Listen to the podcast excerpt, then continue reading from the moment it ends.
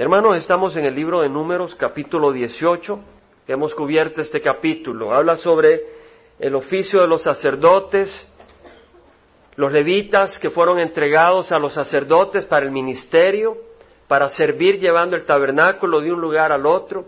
Y luego vimos que los sacerdotes recibían las ofrendas del pueblo, esas ofrendas santas, esos sacrificios que ofrecían al Señor los sacerdotes se alimentaban de ello. De las ofrendas que eran encendidas, la parte que no se quemaba se le entregaba a los sacerdotes como alimento. Las primicias, es decir, los primeros frutos, los primogénitos del ganado, de las cabras, de las ovejas, se le entregaban a los sacerdotes. Aquellas partes que no se consumían en sacrificio. Y después vimos de que los levitas eh, recibían el diezmo del pueblo de Dios, o sea, de cada eh, la décima parte de lo que ellos obtenían, de lo que ellos ganaban, se lo entregaban a los levitas para la manutención de ellos. Y los mismos levitas agarraban el diezmo, lo mejor de lo, de lo que ellos habían recibido, lo mejor, y se lo entregaban a los sacerdotes. Entonces vimos pues el, domingo pasado, eh, estuvimos viendo de que Pablo nos muestra eh, dentro de los derechos del siervo del Señor, eh, de que el que predica la palabra de Dios viva del Evangelio. Vimos en Primera de Corintios 9:14 que dice la palabra del Señor que el Señor ordenó que los que proclaman el Evangelio vivan del Evangelio. En Primera de Timoteo 5:17 a 18 leímos que los ancianos que gobiernan bien sean considerados dignos de doble honor, principalmente los que trabajan en la predicación y en la enseñanza, porque la Escritura dice, no pondrás bozal al buey cuando trilla, y el obrero es digno de su salario. Hermanos, como mencionamos, cuando hablamos de la ofrenda, cuando hablamos del diezmo, no es un tema que agarramos específicamente como en algunos lugares que solo te bombardean con ese tema. Pero ahora estamos cubriendo el libro de números y en este capítulo eh, yo no sabía, pero el Señor ha puesto en mi corazón estudiar y enseñar y aprender como congregación sobre el diezmo, sobre la ofrenda, en, este eh, ambiente que tenemos donde hay tanta confusión, donde hay tanto énfasis con los motivos equivocados. Y por eso seguimos estudiando. Estuvimos estudiando pues cómo eh, el obrero era digno de su salario, pero vimos que el propósito de la provisión era evitar que los siervos encargados de la enseñanza de la palabra no descuidaran el ministerio de la enseñanza de la palabra. Ese era su propósito. La idea no era ofrendar para que algunos vivan como haraganes o, o lujosamente mientras otros trabajaban para pagar sus lujos. Al contrario, el predicador del Evangelio debe ser ejemplo de dedicación y trabajo al Señor al servicio del pueblo la, iglesia no existe para servir al predicador, sino que el predicador es un siervo de la iglesia como cualquier otro siervo de la iglesia, que están sirviendo, usando los dones que Dios les ha dado para el servicio de la iglesia. Entonces, el esfuerzo del que lleva la palabra debe concentrarse en ese llamado de enseñar la palabra y en oración por el pueblo de Dios. Fue por eso que surgió la necesidad de establecer diáconos en la iglesia y estudiamos en el libro de Hecho que se establecieron diáconos para que se preocuparan por las necesidades de las viudas. Había habido un problema de que decían que no había justicia en la distribución de alimento para las viudas. Y los apóstoles dijeron, sabe, nosotros nos tenemos que dedicar a la palabra, vamos a, a, que el pueblo escoja a diáconos, siervos llenos del Espíritu Santo para dedicarse a ese ministerio. Ahora también estudiamos de que Pablo no hizo uso de ese derecho de vivir del Evangelio. Podía haberlo usado, pero no lo hizo.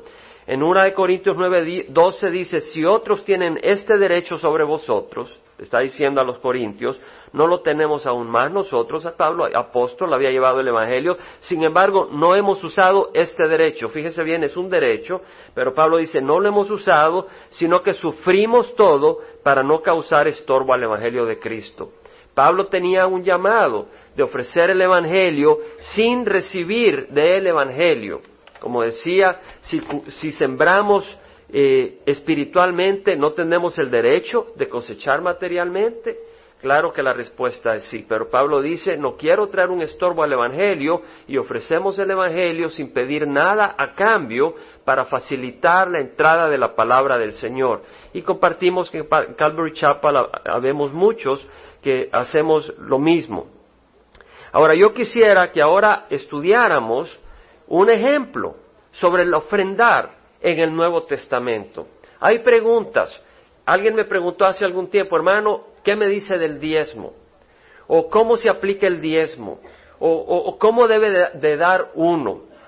Bueno, veamos en, en Segunda de Corintios, Vamos a ir, ahí vamos a estar haciendo nuestro estudio hoy y no terminamos sobre el ofrendar, hermanos. Ahora, si tú dices, ah, yo no quiero hablar del ofrendar, es porque no tienes un entendimiento de lo que es el ofrendar. No tienes un entendimiento de lo que es dar en las cosas del Señor. Y es mi oración de que el Señor abra tu mente sobre estas cosas. En 2 de Corintios 8 vamos a leer del ejemplo de la iglesia de Macedonia, que es un ejemplo que está escrito para nuestra propia enseñanza. Segunda de Corintios capítulo 8. Hermanos, esta es una gran oportunidad de aprender de lo que el Señor quiere de nosotros en esta área, pero de aprender libremente, no bajo presión no lo que va a enseñar Calvary Chapel o lo que va a enseñar Jaime, sino lo que el Señor nos quiere enseñar, porque vamos a estudiar su palabra.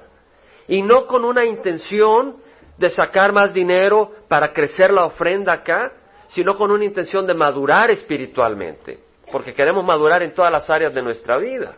Y ese es el propósito. Entonces, en 2 Corintios 8 leemos que dice, Pablo dice, ahora hermanos, deseamos haceros saber queremos que conozcan, y por eso se lo escribe a la iglesia de Corintio. Pablo va a hablar del ejemplo de la iglesia macedonia. Hermanos, deseamos saber, le está hablando a la iglesia, no le está hablando al no creyente, sino a aquel que tiene el Espíritu para poder recibir. Hermanos, deseamos haceros saber la gracia de Dios que ha sido dada en las iglesias de Macedonia. ¿Cuál es esta gracia? Es decir, estamos viendo Dice en el versículo 2, pues en medio de una gran prueba de aflicción abundó su gozo y su profunda pobreza sobreabundó en la riqueza de su liberalidad. Pablo va a empezar a enseñar cómo la iglesia de Macedonia, a pesar que vivía en pobreza, dio abundantemente. Pero veamos cómo empieza. Dice, queremos hacer saber a ustedes la gracia de Dios. Es decir, la iglesia de Macedonia dio no porque estaba bajo la ley, ¿Entendemos? La iglesia de Macedonia dio no porque tenía que dar el diezmo. La iglesia de Macedonia dio no porque tenía que dar, sino porque Dios había derramado un espíritu de dar en ellos. Y ese espíritu de dar es por gracia, no es algo que nuestra naturaleza pecadora puede tener en sí misma. Nuestra naturaleza pecadora desde que nacemos, que es lo primero que dice un niño cuando tiene su juguetito y por ahí llega el primito a querer quitárselo. Mío, dice. Y no se lo da, le enseña hasta los dientes. Así es, así es como nosotros hemos nacido y así es como crecemos, con un espíritu de mío. Pero es la gracia de Dios, es por gracia que nosotros podemos decir tuyo. Es por gracia que nosotros podemos venir y dar no por ley, sino porque es algo espiritual, algo milagroso. Entonces dice, la gracia de Dios que ha sido dada en las iglesias de Macedonia, esa riqueza de un carácter no mundano, sino un carácter que viene de Dios. Pues en medio de una gran prueba de aflicción, abundó su gozo y su profunda pobreza sobreabundó en las riquezas de su liberalidad. ¿Quiere decir que la iglesia de Macedonia era materialmente rica o pobre? Era una iglesia pobre. Había pobreza en la iglesia de Macedonia. Ahora escuchamos muchas veces personas y predicadoras que dicen, si tú estás pobre es porque no tienes fe en Dios. Y dicen, mira, si tú pides y tú vienes al Señor vas a salir manejando un Cadillac y vas a tener una casa ahí en uh, Beverly Hills. ¿Verdad? Pero no es así. Vemos que la iglesia de Macedonia era una iglesia que amaba al Señor, era una iglesia generosa y sin embargo estaba pasando por pobreza. Dios lo estaba permitiendo, porque Dios lo que busca es nuestro tesoro eterno, porque en este mundo no estamos para tener raíces. Esta no es nuestra morada eterna, sino el Señor es quien nos trae una morada eterna. Vemos pues que la iglesia de Macedonia era una iglesia pobre. Dice, en medio de una gran prueba de aflicción, su profunda pobreza sobreabundó en la riqueza de su liberalidad. Dieron en medio de pobreza material. Si vamos a Lucas, rápidamente solo le menciono la, referencia, eh, es Lucas 21. En Lucas capítulo 21 el Señor hace, Lucas escribe un evento donde el Señor interactúa con los discípulos. Dice que levantando Jesús, Lucas 21, versículo 1, levantando Jesús la vista, vio a los ricos que echaban sus ofrendas en el arca del tesoro. Los ricos echaban sus ofrendas, los ricos donaban, los ricos entregaban dinero en la iglesia. En este mundo ahora, en estos tiempos, muchos ricos ni siquiera se acercan a la iglesia. Pero acá estos ricos estaban donando, estaban ofreciendo. Sin embargo, dice que vio también a una viuda. ¿Quién la vio? Jesús la vio. Eso era lo más importante. Jesús la vio. Los ricos no estaban viendo a la viuda. Los ricos estaban despreciando a la viuda. Los ricos estaban pensando, ella trae una cosita, pero este templo va a ser cuidado, este templo va a ser eh, eh, embellecido y mantenido por mis riquezas, decían estos ricos, y estaban equivocados. Era la misericordia del Señor. Pero acá vino esta viuda que echaba ahí dos pequeñas monedas de cobre. Y dijo el Señor, en verdad os digo que esta viuda tan pobre echó más que todos ellos. No es lo que echas, sino con el corazón. ¿Y cuánto echas de acuerdo a lo que tú tienes? Todos ellos echaron en la ofrenda de lo que les sobra. Pero ella de su pobreza echó todo lo que tenía para vivir. Ella no echó el 10%. Ella echó todo lo que tenía para vivir. Ella de su pobreza echó todo. Los otros echaron de lo que les sobraba. Vemos pues otra viuda que amaba al Señor, que el Señor la honra y era pobre y era viuda. A veces porque una persona esté económicamente pasando dificultades no quiere decir que Dios se ha olvidado de esa persona, sino que muchas veces esa persona va a brillar como una de las estrellas más brillantes en el reino de los cielos y va a traer gran gloria al Señor. Vemos también de que la iglesia dice, la iglesia de Macedonia, ¿cómo dieron hermanos? Versículo 2, en medio de una gran prueba de aflicción, ¿qué es lo que abundó? Según de Corintios 8.2, su gozo. Ellos dieron con gozo, hermanos. Ellos no dieron como quien dice, ay, aquí estoy dando. No me hables de dar o tengo que darle al Señor. Mira, en el Antiguo Testamento dan tanto, yo tengo que dar esto también ahora. No estaban dando así, ellos estaban dando con gozo. Una vez más, el contraste de esta generación, dame, dame, en lugar déjame dar. El dar produce gozo. Eso lo leemos en el capítulo 20 del libro de Hechos, como referencia se lo menciono en el versículo 32, Pablo está hablando con los ancianos de la iglesia de Éfeso cuando él iba camino a Jerusalén y dice, os encomiendo a Dios y a la palabra de su gracia. Pablo dice, los entrego a Dios y a la palabra de su gracia que es poderosa para edificaros. Por eso estudiamos la palabra del Señor.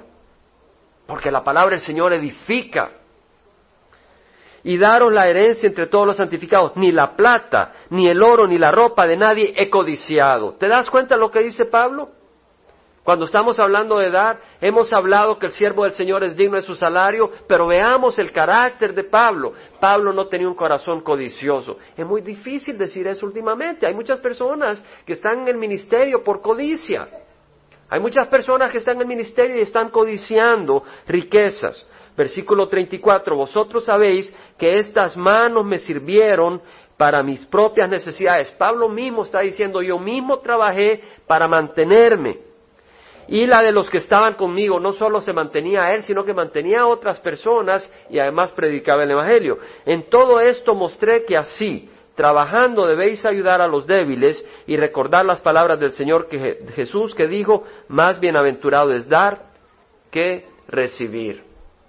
Es cierto. Entonces la iglesia de Macedonia había recibido el Espíritu de Dios y la iglesia de Macedonia estaba dando guiada no por la ley, sino por el Espíritu. ¿Y cuál es el fruto del Espíritu? Amor, gozo. ¿Cierto? Entonces la iglesia de Macedonia estaba dando, pero había ese fruto porque no estaban dando bajo la ley. Si tú das bajo la ley, no hay gozo. Si tú estás dando forzado por la ley, no hay gozo. Pero si tú das, es como a un niño que viene el papá y le dice, reparte con tu hermana el chocolate o con tu hermano el chocolate. Y viene, ¡ah! se le da la mitad. Pero cuando lo da uno por el Espíritu, lo hace con gozo. Bueno, ¿qué más nos dice la palabra del Señor? Versículo 3, yo testifico que según sus posibilidades y más allá de sus posibilidades dieron de su propia voluntad. La iglesia de Macedonia dio más allá de lo que podía dar. No nos da un porcentaje, ¿verdad que no nos da un porcentaje? No nos dice el 5, 10, 15%, nos dice dieron más allá de lo que tenían. En otras palabras, la referencia que usa Pablo no es el porcentaje, sino lo que tenía la iglesia y cuánto dio de acuerdo a lo que tenía. Y dice, la iglesia de Macedonia tenía poco y dio más allá de lo que tenía prácticamente. No quiere decir que te vas a ir a endeudar, vas a ir a hacer un préstamo al banco y vas a entregar todo. No está diciendo eso, sino que dieron fueron sacrificándose seriamente para poder dar. Fue un sacrificio fuerte el que tuvieron que hacer, pero lo hicieron con gozo, dice. También leemos que dice que dieron de su propia voluntad, no por fuerza. Tú puedes estar en una iglesia donde te están forzando a dar. En nuestra congregación pudiéramos pasar el plato de la ofrenda, pero no lo hacemos. No digo que sea malo, hay Calvaries donde se plaza la, bolsa de ofrenda y está bien, pero nuestro deseo es tener atrás una caja de ofrendas. Si tú te sientes motivado y pues creemos de que toda persona que busca al Señor eh, se siente motivado a querer ofrendar ofrendas, pero no bajo presión, sino guiado por el Espíritu Santo. Ese es nuestro deseo.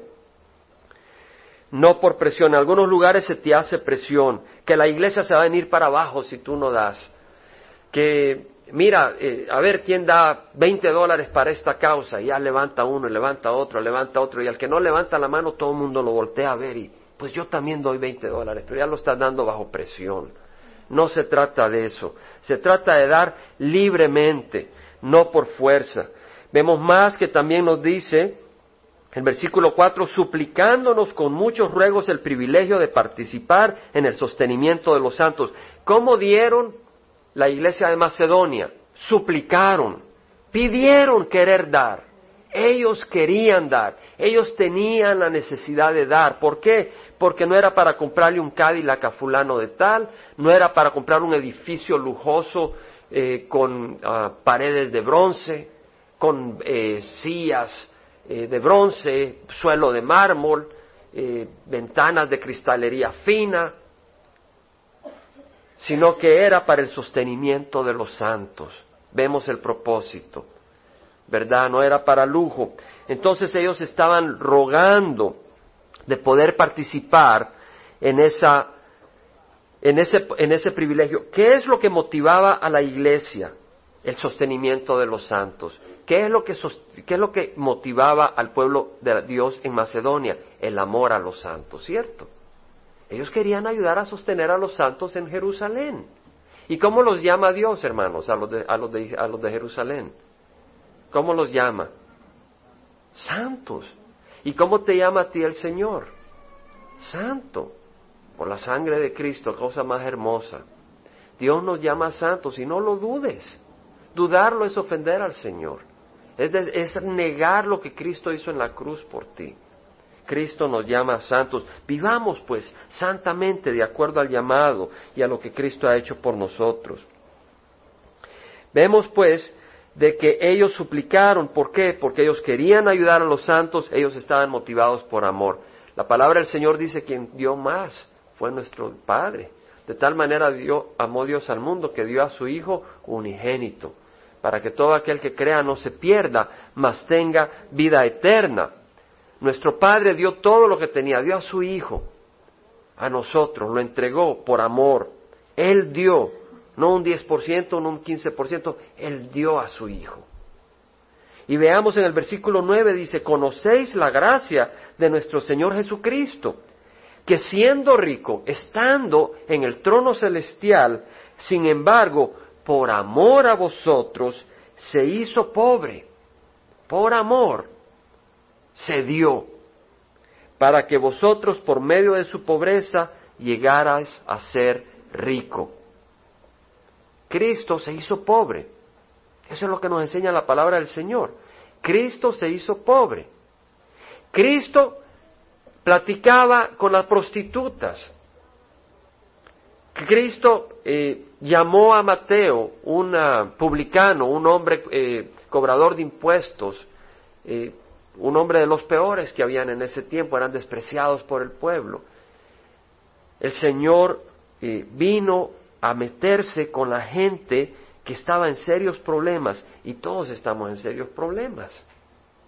Solo que algunos por su riqueza material se visten con vestidos finos y están muy bien bañaditos y, pueden andar eh, con riquezas, pero eso no quiere decir de que sean más aceptables a Dios. No es así la cosa. El Señor vino, siendo rico, se hizo pobre por amor a nosotros. Ahora veamos qué dice Pablo en consecuencia. Bueno, primero en versículo 5 dice, esto no como lo habíamos esperado, sino que primeramente se dieron a sí mismos al Señor y luego a nosotros por la voluntad de Dios. O sea que la iglesia de Macedonia, ¿a quién se dio antes de dar al pueblo de Jerusalén? Se dieron a Dios. Mira, en el terremoto del Salvador y de India, por ejemplo, en la compañía donde yo trabajo, y gracias a Dios, han, han abierto dos cuentas en la cooperativa para que los que quieran ayudar. Eh, pero es algo secular, no es motivado por Cristo, sino que la compañía dice, bueno, hay una necesidad, vamos a abrir dos cuentas, los que quieran ayudar que ayuden y vamos a hacer una ayuda humanitaria. Hablaba con un hombre el viernes que eh, ha visitado India varias veces y en la, en la última ocasión que estuvo en India visitó un campamento de leprosos. Le digo, ¿por qué lo hiciste? Y me dice, bueno, ah, eh, eh, interesante, me dice, eh, sentí que en él había una compasión, pero también era el deseo de experimentar, un hombre que viaja por todos lados. Él quería tener ese, ese, ese deseo de experimentar lo que era estar en un campamento de, leprosos en India. Vivir la vida en este mundo es comer en restaurantes famosos, tener una posición de gran eh, responsabilidad eh, y dentro de eso experimentar. Pero sabes, la vida no se experimenta sin Cristo. Hay personas que andan buscando experimentar todo. De nada sirve si no experimentas a Cristo. De nada sirve que des todo lo que tú tienes si primero no te entregas a Cristo. Eso es lo primero. El Señor dice a través de Juan, Dios nos ha dado vida eterna y esta vida está en su Hijo. El que no tiene al Hijo no tiene la vida. El que tiene al Hijo tiene la vida. Tú puedes dar, pero si tú no tienes a Cristo, si tú has rechazado a Cristo, eh, de nada te sirve. Juan dijo, este es el amor que andemos conforme a sus mandamientos. Jesucristo mismo dijo que los mandamientos se resumen en amar a Dios sobre todas las cosas y al prójimo como a ti mismo. Primero te das a Dios, amas a Dios y si tú te entregas a Dios y Él te da su Santo Espíritu, que así será, entonces tú vas a poder amar a tu prójimo. Y esa es la característica del cristiano. El Señor dijo, un mandamiento nuevo os doy, que os améis los unos a los otros, que como yo os he amado, os améis los unos a los otros. En esto os conocerán todos que sois mis discípulos, si os tenéis amor los unos a los otros. El amor es la característica que dice de acuerdo al Señor, que tú eres discípulo de Dios, que tú eres seguidor de Cristo. Bueno, pero el amor se tiene que manifestar, el amor tiene que comprobarse. Dice Juan, dice el Señor, en esto conocemos el amor, en que Él puso su vida por nosotros, también nosotros debemos de poner nuestra vida por los demás. Dice el Señor, amémonos unos a otros porque el amor es de Dios y todo el que ama es nacido de Dios y conoce a Dios el que no ama no conoce a Dios porque Dios es amor. Versículo 6, en consecuencia, dice Pablo, ahora Pablo, hablándole a la iglesia de Corintio, les habla del ejemplo de la iglesia de Macedonia. Esa iglesia de Macedonia es un ejemplo no solo para la iglesia de Corintio, es un ejemplo para nosotros. Hermanos, y mientras hacemos este estudio, no te duermas en tu, en tu manera de pensar. Y ahora que estoy estudiando, le pido, Señor, enséñame a dar. Y mientras estoy embebido buscando traer una enseñanza a ustedes, le digo, Señor, pero tráeme una enseñanza a mí de cómo dar. ¿Cómo tú quieres que yo dé? Transforma mi corazón para que yo dé en una manera que te agrade a ti. No estamos en un esfuerzo mental y no estamos poniéndole barreras al Señor. Cuidado, hermanos, si nosotros le ponemos barreras al Señor. Señor, yo voy a dar hasta acá y de aquí ya no. Cuidémonos de no hacer eso. Digámosle al Señor, Señor, enséñame a dar libremente. Seamos libres. En consecuencia, rogamos a Tito, un siervo del Señor, que como él ya había comenzado antes, así también llevara a cabo en vosotros esta obra de gracia. En otras palabras, Pablo estaba enviando a Tito a Corinto para animar a los hermanos a dar. Quiere decir que animar y exhortar a la iglesia a dar es bíblico. Pero esa exhortación tiene que tener una motivación correcta. Si la motivación de la exhortación que hace un siervo del Señor para que des es para vanagloria del hombre o para vanagloria de la organización, estamos mal. El propósito debe ser la bendición de los que dan, así como bendición de otros en el pueblo del Señor. Así como vosotros abundáis en todo, la iglesia de Corinto abundaba en todo, en fe, en palabra, en conocimiento, en toda solicitud, y en el amor que hemos inspirado en vosotros, ved que también abundéis en esta obra de gracia. Que sea abundante, dice Pablo. No digo esto como un mandamiento. Pablo no está tratando de imponerse a la iglesia de Corintio, sino para probar por la solicitud de otros, es decir, probando tu corazón comparado con la iglesia de Macedonia, que ha mostrado ese deseo de dar, dice, yo quiero probar tu corazón probando la sinceridad de vuestro amor. ¿Ven lo que dice el versículo 8? Probando la sinceridad de vuestro amor. En otras palabras, si tú dices yo amo al pueblo del Señor, pero tú no estás dispuesto a dar, no es un amor sincero. En Santiago 1.22 dice la palabra del Señor, sed hacedores de la palabra y no solamente oidores que se engañan a sí mismos. Santiago 1.27 dice la religión pura y sin mácula, es decir, sin mancha, delante de nuestro Dios y Padre es esta, visitar a los huérfanos y a las viudas en sus aflicciones y guardarse sin mancha del mundo. Santiago 2.14, ¿de qué sirve, hermanos míos, si alguno dice que tiene fe pero no tiene obras? ¿Acaso puede esa fe salvarle? Si un hermano o una hermana no tiene ropa y carecen del sustento diario, y uno de vosotros les dice, id en paz, calentados y saciados, pero no le dais lo necesario para su cuerpo, ¿de qué sirve?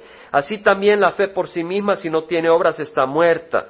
Pero alguno dirá, tú tienes fe y yo tengo obras, muéstrame tu fe sin las obras y yo te mostraré mi fe por mis obras. En otras palabras, si tú tienes fe, esa fe se manifiesta por obras. Si tú tienes fe, tú vas a dar si es una fe viva. La iglesia de Macedonia dio a los pobres de la iglesia de Jerusalén. No los conocían. En otras palabras, se quedaron sin acceso a educación. Y la iglesia de Macedonia no dijo, estos son ignorantes, no han ido a la escuela. No, la iglesia de Macedonia los vio como sus hermanos. Porque el único ignorante es el que no tiene el conocimiento de la palabra del Señor. Esa es una ignorancia tremenda. Por eso buscamos la palabra del Señor.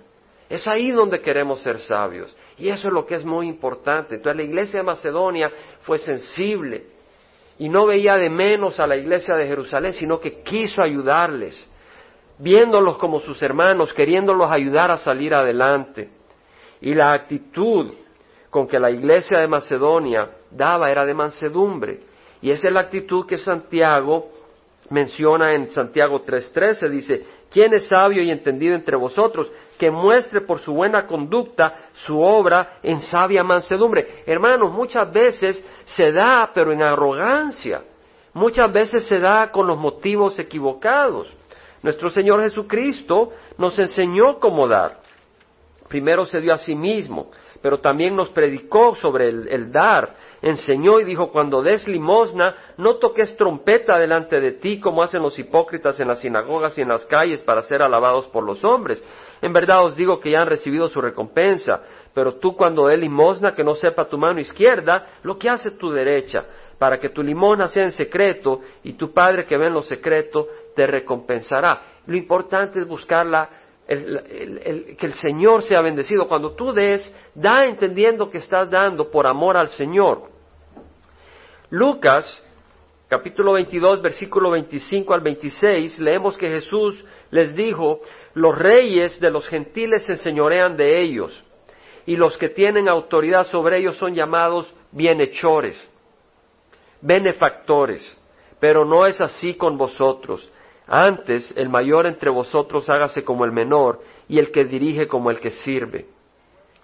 Yo recuerdo una conversación con una persona hace muchos años. Yo tenía unos 19 años y esta persona me decía, sabes, yo quiero llegar a ser millonario. Y cuando sea millonario, quiero ser benefactor. Y esa persona ha llegado a ser millonaria.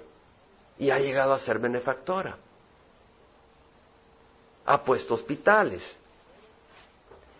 Pero el Señor me trae este versículo.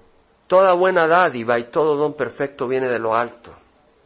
Desciende del Padre de las Luces, no del benefactor. Desciende del Padre de las Luces, en el cual no hay cambio ni sombra de variación. No, cuando tú das, tú no eres benefactor. Tú eres simplemente un instrumento en la mano de Dios. Tú eres eso. Y no digas, yo estoy dando. Di, Señor, gracias por la oportunidad de poder ser un canal de lo tuyo. Porque nada nos pertenece, venimos pelados al mundo.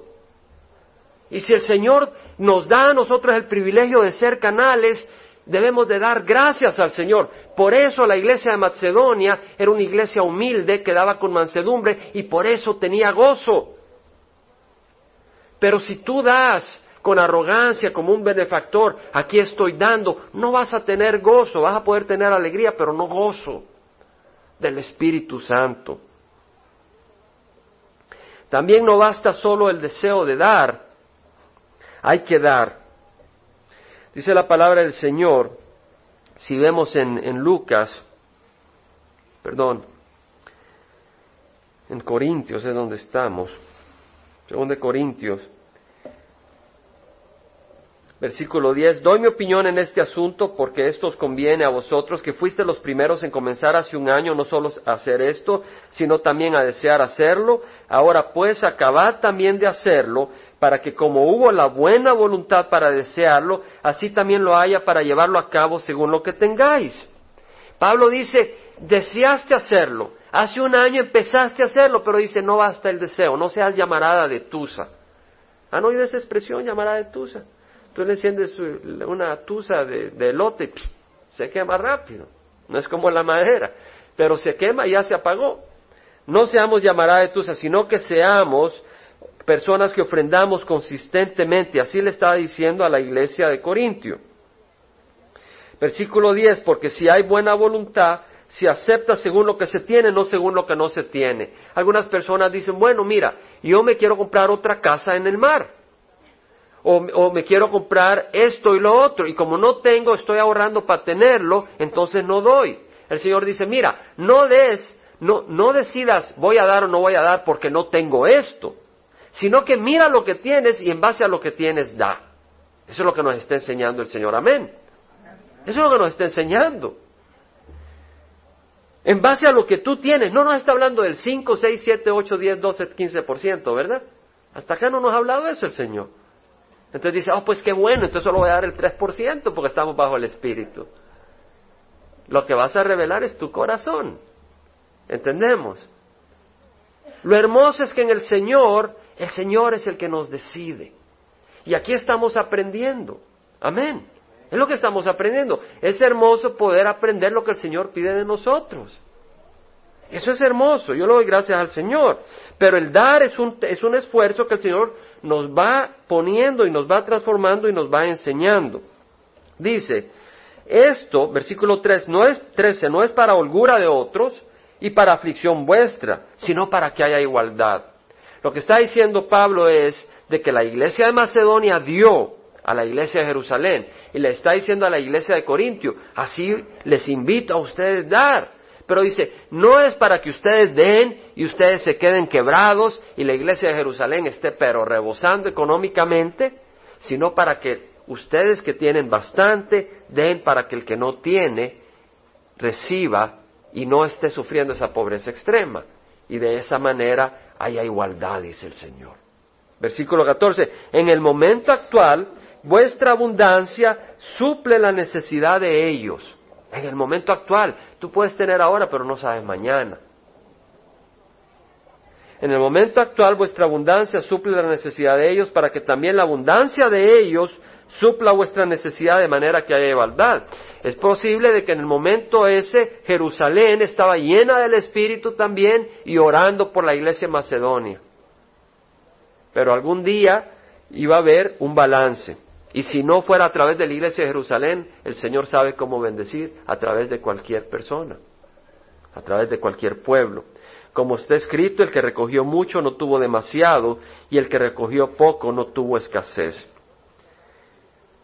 En otras palabras, quiere decir, hermano, de que ya no puedo comprarme una casa o que ya no puedo andar un carro. Pues si el carro te sirve, ¿cómo no vas a comprarte un carro? Te sirve y te permite movilizarte, pues eh, te ayuda. Pero lo que quiere decir es de que tu corazón no va a estar en buscar lujos, en buscar excesos, sino que vas a buscar a dar generosamente. Amén. Eso es lo que está diciendo. Si puedes comprarte una casa, cómprate una casa y vas a dejar de estar pagando renta todo el tiempo a otras personas. Quiere decir que tienes que comprarte una casa, no digo eso. Pero quiero decir de que el Espíritu es el que te va a guiar en todas estas cosas pero hemos estudiado la palabra del Señor. Tenemos la Santa Cena, no me quiero alargar más. la semana pasada, hermanos, hablamos del que recibía, del siervo del Señor que recibía. Ahí estaba nuestro énfasis, ¿cierto? Si estuvieron acá, saben de qué eso hablamos. Este domingo hemos hablado del que da y cómo da generosamente. Pero vamos a hablar también el próximo domingo de la integridad que se necesita tener en el ministerio. Y también vamos a hablar de cómo se debe dar con sabiduría. Porque si viene gente a abusar, pues tú vas a tener que ser sabio con las cosas del Señor. Porque hay personas que saben abusar de las oportunidades. Y en las congregaciones tenemos que ser sabios. Y tú con tus propios dones que el Señor te ha dado, tienes que ser sabio y no dejarte embaucar. ¿Entendemos, hermanos? Pero el estudio de ahora enfatiza la generosidad. Vamos a pararnos, hermanos. Vamos a tener la Santa Cena. Y es mi oración, hermanos. No le digo que el Señor les enseñe, yo digo que el Señor nos enseñe a dar. Y es mi oración que el Señor nos enseñe a dar generosamente. Es mi oración que el Señor nos enseñe a ser libres para dar como la iglesia de Macedonia. Yo quisiera orar por todos nosotros en esa área. Padre Santo, tu palabra es clara, tu palabra es hermosa.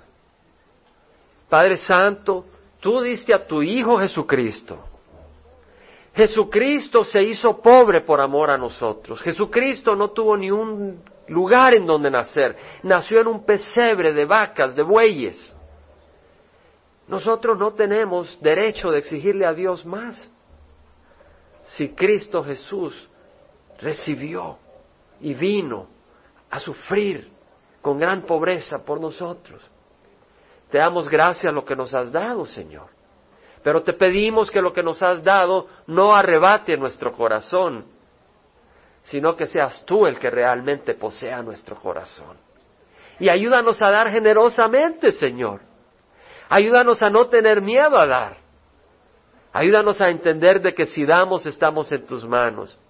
Yo te quiero dar gracias por muchas hermanos y hermanas en esta congregación que sé que dan generosamente. Digo sé en el Espíritu, no porque yo vea, porque no sé quién da cuánto, pero en el Espíritu siento decir eso. Sé que hay gente que da generosamente. Pero Señor, ayúdanos a todos a ser generosos, a dar hasta donde duele en la carne, pero donde sentimos gozo en el Espíritu. Ayúdanos a gozar, a experimentar ese don de dar, a experimentar esa gracia, Señor, a experimentar ese poder tuyo, Señor. Yo te ruego que esta congregación sea conocida por el amor de Dios, por la palabra de Dios y por la generosidad del pueblo de Dios. Ayúdanos a ser un pueblo generoso, pero un pueblo sabio y astuto, Señor que no es generoso con lobos, sino con ovejas, Señor. Padre Santo, así sea, Señor. Danos libertad. Y Señor, que estemos bajo la gracia, no bajo la ley. Y que sepamos cómo dar y en qué dar, Señor. Como congregación, enséñanos a administrar los dones que pones en la congregación, Señor a saber a dónde enviarlos, en dónde entregarlos, en, la, en la misma congregación nuestra, aquellos que están sufriendo necesidad, poder, Señor, compartir con ellos, y en otros lugares en Latinoamérica, poder enviar y ayudar a aquellos que están sufriendo necesidad generosamente. Ayúdanos a hacerlo, Señor. Padre, te lo rogamos, en nombre de Cristo Jesús. Amén.